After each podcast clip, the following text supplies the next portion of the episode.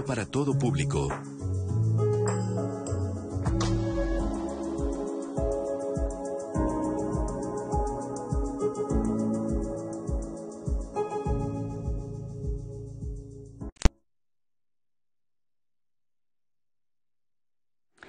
En algunas de sus estimaciones, el Consejo Nacional de Población, CONAPO, estimó que para 2050 alrededor de 20 de cada 100 personas en nuestro país tendrá 60 años y más.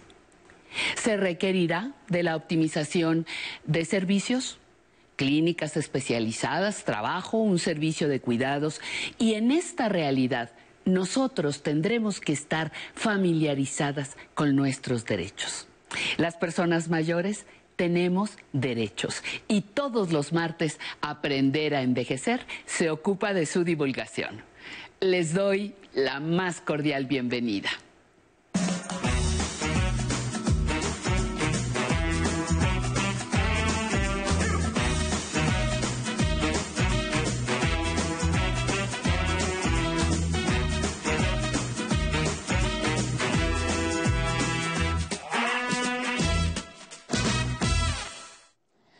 Muchas gracias, Patti. Estamos aquí en Aprender a Envejecer desde nuestra señal del 11. Hoy les vamos a hablar, como ustedes sabrán, y si no, desde la primera ley de los derechos de las personas adultas mayores, publicada en el año 2002, ha habido una serie de reformas que el legislativo ha hecho a favor de los mismos. Es nuestro interés que ustedes conozcan de viva voz de las legisladoras que son las protagonistas de estas reformas, en qué consisten y, sobre todo, cómo le benefician a usted las leyes mexicanas que protegen a las personas adultas mayores. Y para arrancar el tema, vamos con esta cápsula que prepararon para ustedes.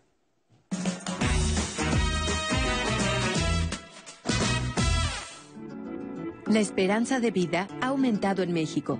Por ello, la proporción de personas adultas mayores también. Se trata de una tendencia mundial es un sector de la población con necesidades específicas que ha adquirido relevancia en las agendas públicas y las ofertas políticas. El Poder Legislativo, en sus dos cámaras, es el espacio que representa la pluralidad de ideas, intereses, regiones y sectores de la ciudadanía. Ahí se discuten, generan y modifican las normas y reglas que dan marco a las acciones de los gobiernos a través de las políticas públicas y las instituciones encargadas de ponerlas en marcha. ¿Qué políticas públicas plantean las diferentes fuerzas políticas y sus representantes para la población mayor? ¿Qué están proponiendo para atender las necesidades de este sector en crecimiento? ¿Qué retos le plantea este cambio demográfico a quienes se encargan de hacer las leyes? A partir de este programa, en Aprender a Envejecer, dedicaremos un programa semanal a entrevistar a legisladores y legisladoras de todos los partidos políticos para conocer sus puntos de vista. Bueno, estamos de vuelta para seguir profundizando en el tema. El día de hoy recibimos a la diputada federal Dolores Padierna Luna, actualmente vicepresidenta de la mesa directiva de la Cámara de Diputados. Muy buenos días, diputada. Muchas gracias por estar aquí. Este, empezamos estas entrevistas. Usted pronunció esta frase. Nuestros adultos mayores son nuestra historia, nuestra familia y con ellos debe estar nuestro amor y cuidado. ¿Podría decirnos por qué hoy los adultos mayores están mejor protegidos por el Estado? Eh, usted mencionó, la cápsula mencionó una fecha fundamental, año 2002, donde se hace la primera ley para adultos mayores.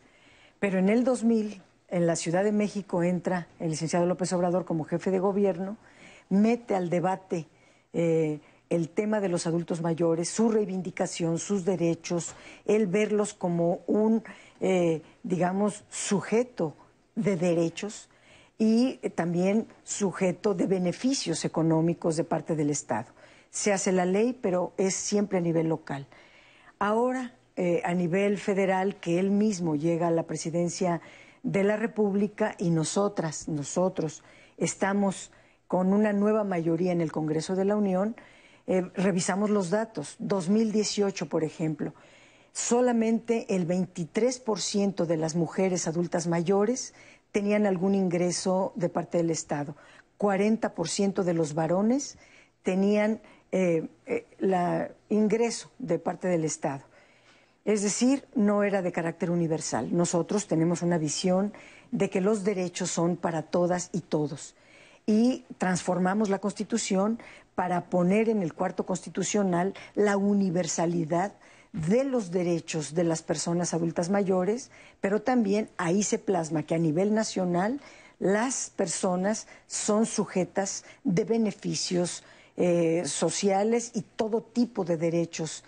Y por lo tanto, se duplica y se universaliza el beneficio económico. Eso, desde luego, no es suficiente, viene acompañado de una serie de políticas públicas y nunca sería suficiente el presupuesto federal, pero en el cuarto constitucional hay un principio de corresponsabilidad entre los gobiernos federal, estatal y municipal. En el caso, pongo el ejemplo de la Ciudad de México, la jefa de gobierno, Claudia Sheinbaum, tiene abiertos pilares, tiene abiertos una serie de políticas muy importantes eh, de atención a las personas adultas mayores. En las alcaldías debe haber casas de cultura, eh, espacios, lugares para la atención de los adultos mayores en su integralidad, no solo económica, sino también de salud y sus emociones y su derecho al cuidado. Hoy hay una nueva constitución en la Ciudad de México que establece el derecho al cuidado de todas las personas. Eh, aquí hoy hablaríamos de las personas adultas mayores. muy interesante. Justo en estos momentos que estamos viviendo, existen muchos adultos mayores que en esta pandemia se quedaron sin ingresos, ya que trabajaban en oficios que realmente no se consideran esenciales y por la edad debieron quedarse en casa. ¿Se está llevando alguna acción para garantizar su atención integral desde el Congreso? El Congreso pues hace leyes, hace puntos de acuerdo, hace recomendaciones. Eh, quien ejecuta las políticas públicas son los poderes ejecutivos. A mí me gustaría eh, decir que a nivel federal se tiene toda una atención integral para el tema de la pandemia. Desde luego ahorita es detenerla, evitarla, prevenirla eh, y traer las vacunas. Eh, las personas adultas mayores son un sector prioritario, con sentido, diría yo, del presidente de México y sería la primera población en recibir las vacunas. En paralelo, las autoridades sanitarias federales nos han informado de ya un tratamiento para eh, el resto de la población y eh, tratar de parar el tema de los contagios. Las vacunas son una parte, eh, importantísima porque, por ejemplo, en esta segunda oleada de la pandemia, son las personas adultas mayores las que más están sufriendo eh, pues, eh, los efectos. Y esta segunda oleada pues viene de las fiestas navideñas y todavía de las fiestas de Reyes, que por más que las autoridades han informado que nos quedemos en casa o que se puedan hacer actividades a distancia. Pero ¿qué pasa con un adulto mayor? Eh, encerrado, pero con cualquier persona en encierro, eh, así sea su propia casa. Las niñas, los niños, las mujeres, eh, todos, en particular los adultos mayores, pues sí están afectándose en su salud emocional, su salud mental. Sé que hay tratamientos, sé que hay toda una política al respecto, sé que las brigadas médicas que van a vacunar no solamente van a aplicar la vacuna, sino hacer eh, eh, como el diagnóstico rápido de cada persona en, eh, en todo lo que se refiera a su salud y a su bienestar. Eso va a ayudar mucho, es como hacer otro censo a las personas adultas mayores y ver de qué manera entre los tres gobiernos se pudiera apuntalar. Hay gobiernos estatales o municipales renuentes a engarzarse a toda esta estrategia. Yo haría un llamado respetuoso a que eh, sí se pueda entre todos sacar adelante a la población. Lo primero es la salud, lo primero es salvar la vida. Aquí vámonos todas y todos juntos a atender a las personas adultas mayores. Ok, muy interesante. Y este, y ahorita que nos está comentando sobre la vacunación, este, los adultos mayores que tal vez no puedan asistir pueden llevar las vacunas o cómo están preparando para Sí, hay dos tipos de vacunas. Las vacunas Pfizer, que son eh, muy delicadas porque implican una ultracongelación eh, y equipos muy sofisticados que no pueden transportarse a las colonias o a las comunidades, esas están enfocadas al personal médico, porque en todos los hospitales sí se tienen centros de alta congelación y se pueden guardar las vacunas y estar vacunando al personal médico. También porque ellos son los que están más expuestos a los niveles de contagio, porque son, están en la primera línea de batalla de atención eh, a las personas enfermas.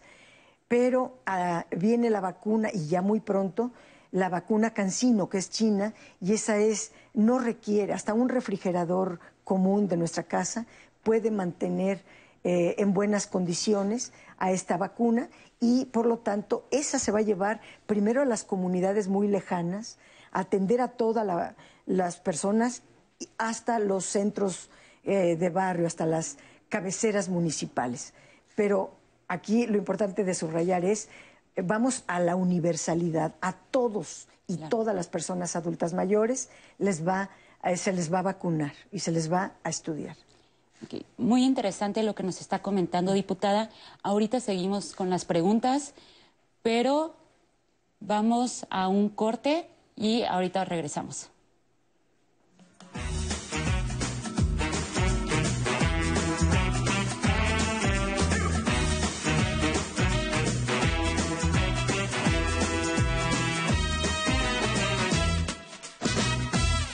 En la nueva normalidad, puedes armar un buen plan de fin de semana. Tamara te muestra lugares para pedir de comer o los protocolos que siguen para cuidarnos. Exposiciones que puedes conocer con sana distancia o experiencias para vivir desde tu casa. Un buen itinerario depende de una buena actitud. Viernes, 18.30 horas. El Senado argentino aprobó un histórico proyecto de ley para legalizar el aborto. Fue un triunfo de, las peleas del movimiento de mujeres. El catolicismo argentino o las religiones en Argentina tienen fuerte presencia en la sociedad política y en el Estado, pero en el conjunto de las prácticas no es así. La despenalización del aborto en Argentina, aquí, en Sacro y profano. Miércoles 20-30 horas.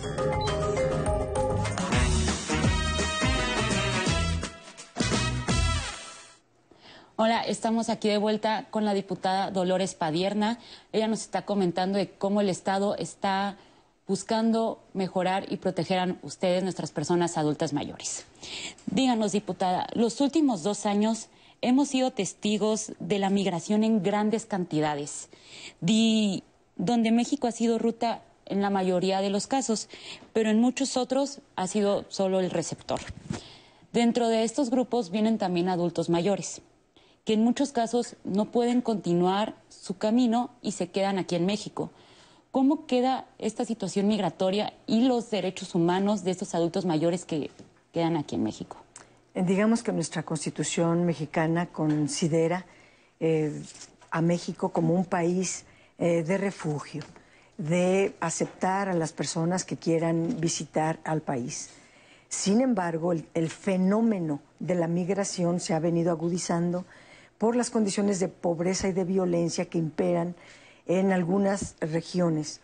En el, en el, caso particular de nuestro país es de la región centroamericana, El Salvador, Guatemala, Honduras, donde hay mucha pobreza, donde hay mucha violencia, más que en México. Y estas personas, a, partir del censo que se les hace, no quieren quedarse en nuestro país, sino quieren llegar a Estados Unidos. Ven a México como un país de paso. Sin embargo, nosotros eh, en México estamos obligados, porque también es nuestra convicción, eh, respetar los derechos humanos de todas las personas, considerarnos un país de refugio, pero no por ello no respetar las leyes que también eh, hablan de que las personas pues tienen que traer ciertos documentos, tienen que tener ciertas motivaciones y ciertas características para poder permanecer en el país. De no considerarse esto, eh, eh, creo que la, la causa es la que hay que atender y es lo que está haciendo el gobierno de México. Atender primero la causa, que es la pobreza, que es la generación de empleos, y ha tenido convenios bilaterales eh, con los países de Guatemala, Honduras eh, y El Salvador para que eh, allá se generen los empleos, allá se genere un estado de bienestar como el que se está generando en nuestro país y la gente no tenga ninguna necesidad de salir de sus países. Honduras, por ejemplo, pues está plagado de violencia de otro tipo, violencia de Estado, y por eso huye la gente. Hay que cuidar también que estas personas tengan una salida, tengan una solución. Eh, México no tiene las soluciones para todos. Eh, México también atraviesa su propia crisis de violencia, de pobreza, y que estamos resolviendo a través de la nueva estrategia de lograr un, cambio de régimen en nuestro país e instaurar en México el estado de bienestar. Eh, lo cual significa que el Instituto Nacional de Migración pues tenga que atender a toda esta población.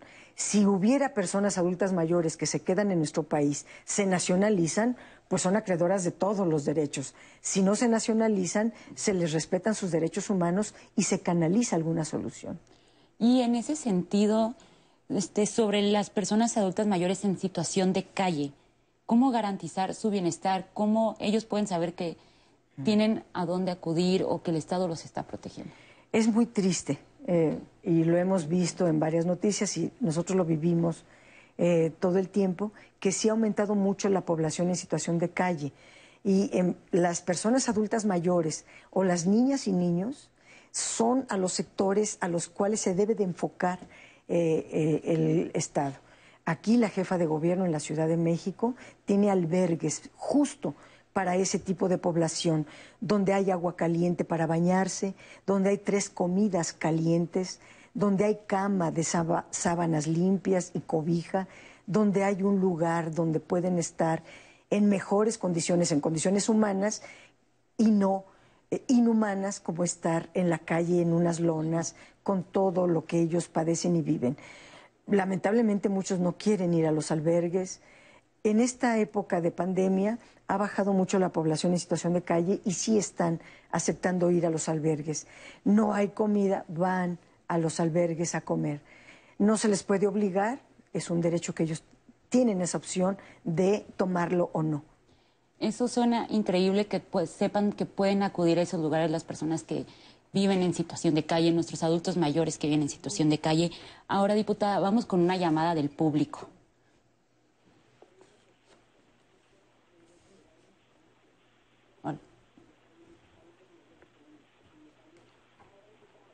Hola. Hola.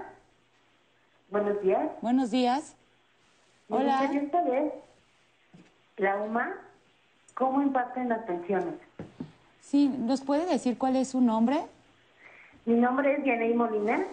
Hola, Vianey. Entonces, ¿nos puede repetir la pregunta, por favor? Claro que sí. Me gustaría saber, la UMA, ¿cómo impactan las pensiones? Ah, muchísimas gracias, diputada. Sí, la unidad eh, de evaluación eh, y medida que sustituye la unidad de los salarios mínimos eh, hubo un cambio muy importante de, para que los salarios pudieran crecer año con año, entonces se estableció la unidad de medida para, es unidad de medida alternativa para el resto de las mediciones y no poner al salario mínimo como medida porque era un pretexto de las anteriores autoridades para impedir que el salario creciera. Era una de tantas razones que las personas neoliberales que gobernaron durante tanto tiempo establecieron en, México. Eh, sin embargo, es un tema muy profundo y quiero comenzar por decir al menos dos conceptos muy importantes a nivel legislativo. Primero, se hizo una reforma apenas en el periodo eh, pasado de reforma a las pensiones. Ya no van a ser 1.500 semanas para recibir una pensión, sino 750 semanas para poder recibir una pensión. También la pensión que da el Estado, eh, digamos la, básica, ya no es para todos desde un salario hasta 25 o más salarios, sino el Estado estará concentrado de uno a cuatro veces el salario mínimo de los trabajadores, es decir, a la inmensa mayoría. En promedio, la clase trabajadora recibe 2.5, tres veces el salario mínimo. Por eso es importante que el Estado garantice para todos ellos una pensión. Y otras, por ejemplo, bajar las cuotas a 0.5% que cobran las AFORES y ese gran dinero que se queda, tan solo de bajarla de 0.9 a 0.5, significa un montón de dinero que aumenta la bolsa de las pensiones para que ahora se aumente el número de pensionados que era de 44% de la población al 94 96% de la población. Ya solo un 4% de los trabajadores formales, las trabajadoras, ya no recibirán pensión y se trata de resolver ese nudo de ese 4%, pero ya no el de tanta gente que no tenía pensión. Se va eh, a partir de esta reforma eh, a atender al 96% eh, de la gente que tiene derecho a una pensión y no la tenía, ahora la va a tener. Este es un cambio legislativo de enorme trascendencia. El tema de la UMA y los salarios mínimos, las personas han solicitado que se separe, porque el salario mínimo crece, pero la UMA no. Entonces las pensiones ya no crecen porque están medidas en UMA. Y dicen, no, bueno, pues yo quiero que mi pensión crezca, porque si solo el salario crece y la UMA no, yo me, como adulto mayor me veo afectado porque la UMA no crece. Eh, y nos han solicitado que cambiemos y dejemos nada más para las pensiones, que la medida sea el salario mínimo. De entrada, el presidente de la República ha estado de acuerdo, pero ahorita nosotros en el Poder Legislativo estamos en un estudio financiero de cómo impactaría esta medida una vez, eh, yo diría, una vez que se alcance la pensión al 96% de las y los trabajadores, cómo impacta cambiar de UMA a salario mínimo. Y si alcanza, eh, como dice el presidente, nos tiene que alcanzar, bueno, si alcanza el presupuesto, porque la Cámara es quien autoriza todo este presupuesto, se va a modificar. Mientras no tengamos el estudio financiero, no podemos dar un paso en falso de esa naturaleza, porque estamos hablando de millones de personas. Perfecto. Muchísimas gracias, diputada, por la respuesta. Muchas gracias, Vianey, por la pregunta. Después, ahora, muchísimas gracias, diputada, por su tiempo, por su atención, por haber tenido esta atención de responder las preguntas que nosotros teníamos preparadas para usted. Gracias. Muchísimas gracias. Y después de escuchar lo que la diputada nos ha comentado, ahora sabemos cómo ustedes están siendo mejor protegidos por el Estado y cómo se está garantizando una atención integral en su beneficio. Recuerden que la ley está para protegerlos y cualquier comentario o duda que tengan nos pueden escribir en nuestras redes sociales y los leemos. Nos vemos el domingo con Patty Kelly y el próximo martes aquí en Conociendo mis derechos. Ahora los dejo con esta cápsula de Zona Tecnológica.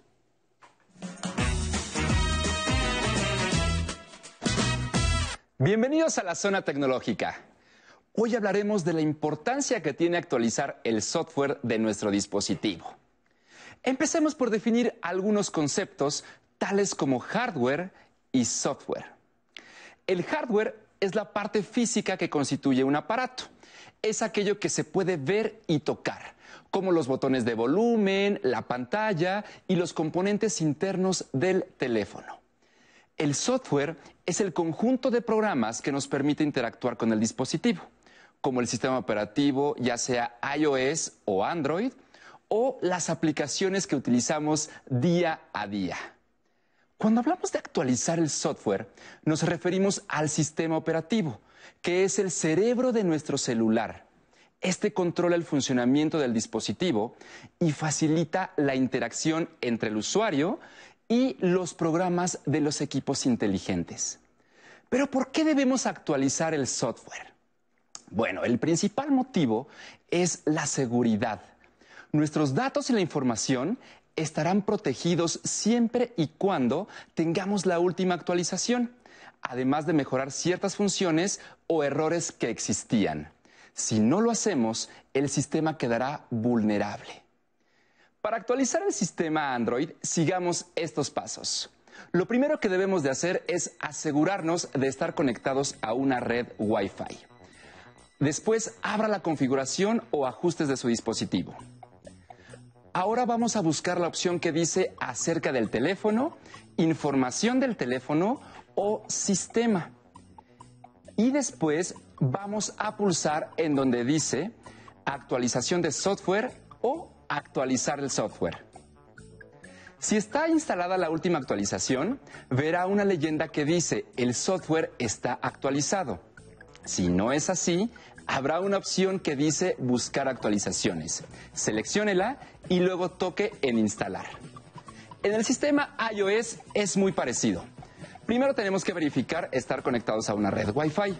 Después abrimos la configuración de nuestro dispositivo y vamos a buscar la opción que dice General. Después pulsemos en Actualización de software. Luego toque en Descargar e Instalar. En ambos casos se apagará el celular y podrá ver una barra o un círculo en donde mostrará el proceso de la instalación. Es muy importante que además de estar conectados a una red Wi-Fi, también mantenga su equipo conectado a la corriente eléctrica. De lo contrario, no le permitirá realizar esta acción. La tecnología es un medio de interacción social y una herramienta que nos ayuda a mejorar nuestra calidad de vida y la edad no es un impedimento para aprender a utilizarla. Gracias por acompañarnos. Recuerden que pueden mandarme todas sus dudas a mi correo electrónico tecnología@aprenderenvejecer.tv o pueden llamarnos al estudio. Los espero en la siguiente cápsula de la zona tecnológica. Muchísimas gracias por habernos acompañado en este programa de Conociendo mis derechos.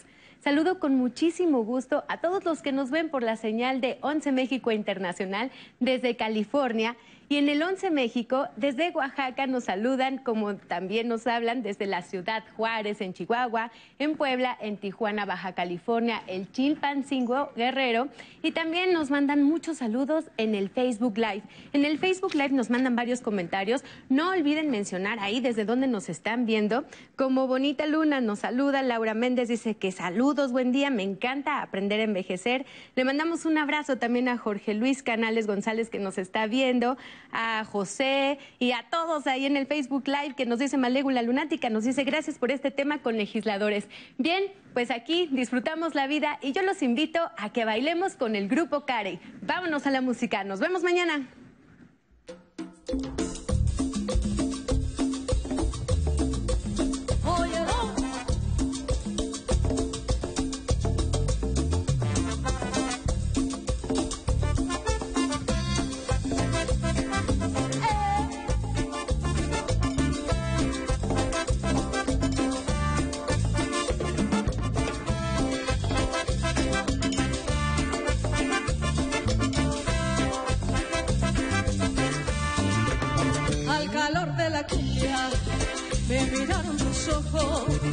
Tu figura danzaba a la orilla del mar, entre caña y espuma, yo impaciente esperaba el momento sublime de poderte besar.